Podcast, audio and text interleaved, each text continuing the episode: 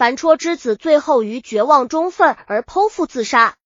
在场的官吏们虽对樊戳这样的案件早已见惯不惊，但见此惨状，也不免心里难受。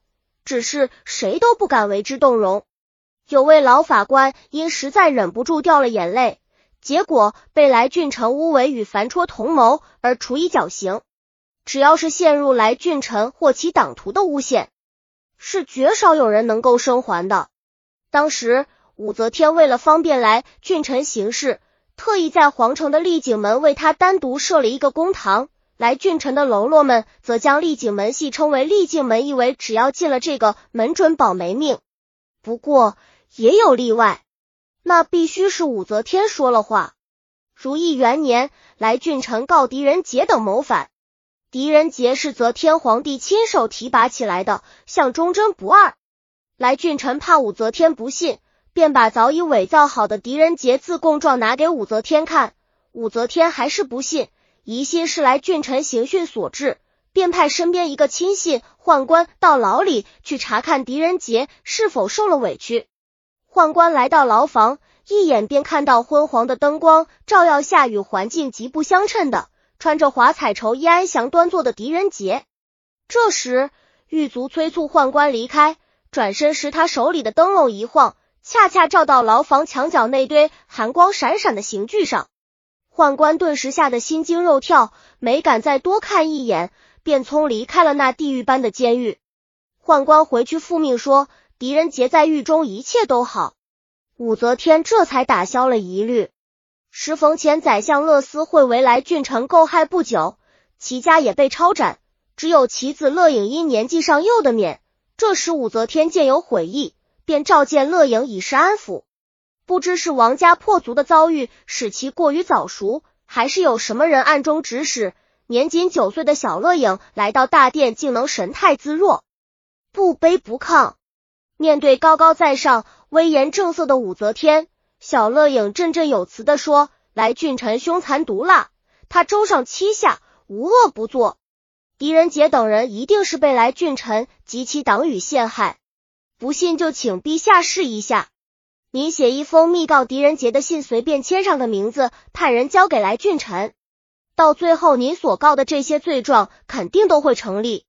小臣的父亲已被杀，没法复活了。小臣只是怕陛下继续被来俊臣等愚弄啊！武则天真的被这个九岁的小孩说动了，他不是为来俊臣之恶所动，而是领西狄仁杰这个人。不久。狄仁杰等人被免死流放，来俊臣不仅仅以污垢求宠，以污垢取乐，而且还靠污垢发财。每抄斩一家，他都把那些值钱的东西归为已有，其余的让他的爪牙们去瓜分。就是尚没被抄的人家，只要家一有人陷入罪网，也都不惜倾家荡产向来俊臣尽力，以挽救亲人，或仅仅只是为了使家人少受牵连。来俊臣如此贪得无厌，难免会被一些刚正敢言的大臣弹劾。武则天也没有理由时时处处都庇护他，因此来俊臣尽管自带有武则天这个后台撑腰，可还是先后两次因赃被贬。不过即使遭贬谪，来俊臣骄横自私的本性仍无丝毫收敛。来俊臣是全出了名的色狼，在朝中时。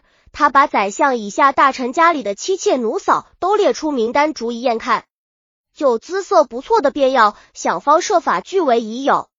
被贬后仍色欲不减。一次，来俊臣到同僚宋某家里做客，席间他的眼睛一直在主人漂亮的妻子身上来飙去。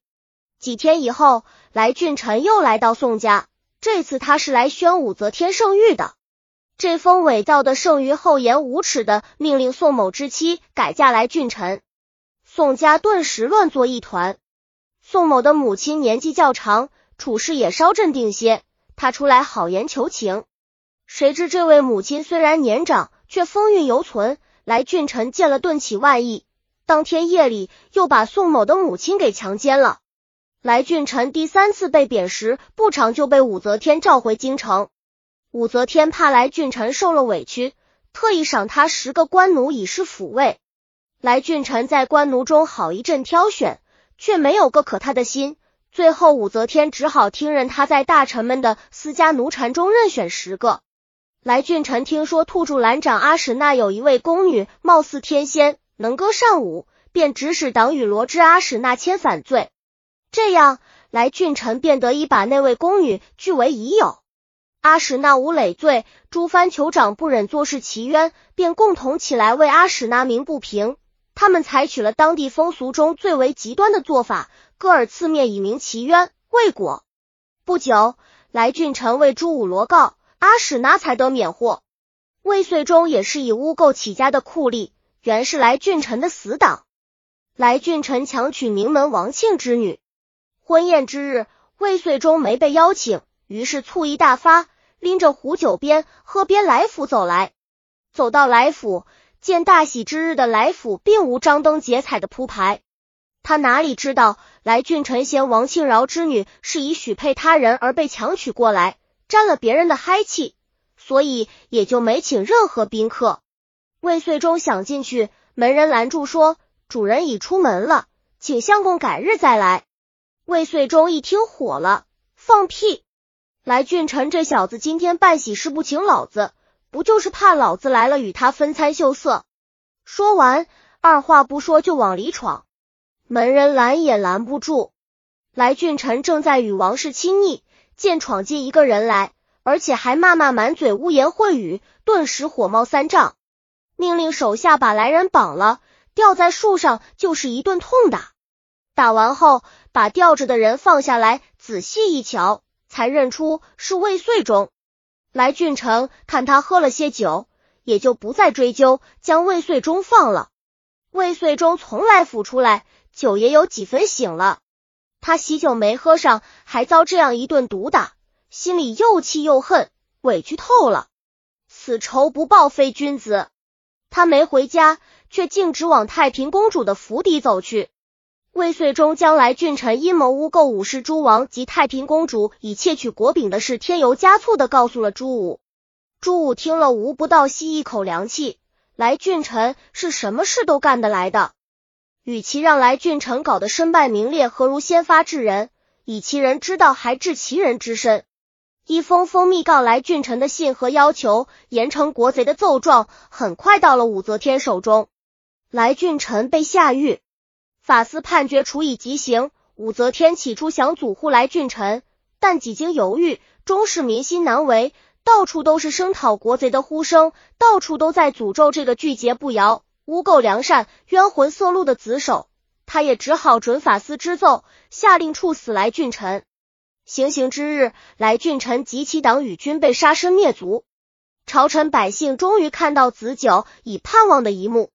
许多人感慨的说。从今以后，总算可以睡上安稳觉了。王进平剧《旧唐书·酷吏上来俊臣传》编写。本集已经播放完了，喜欢的话记得订阅专辑，关注主播主页，更多作品在等你哦。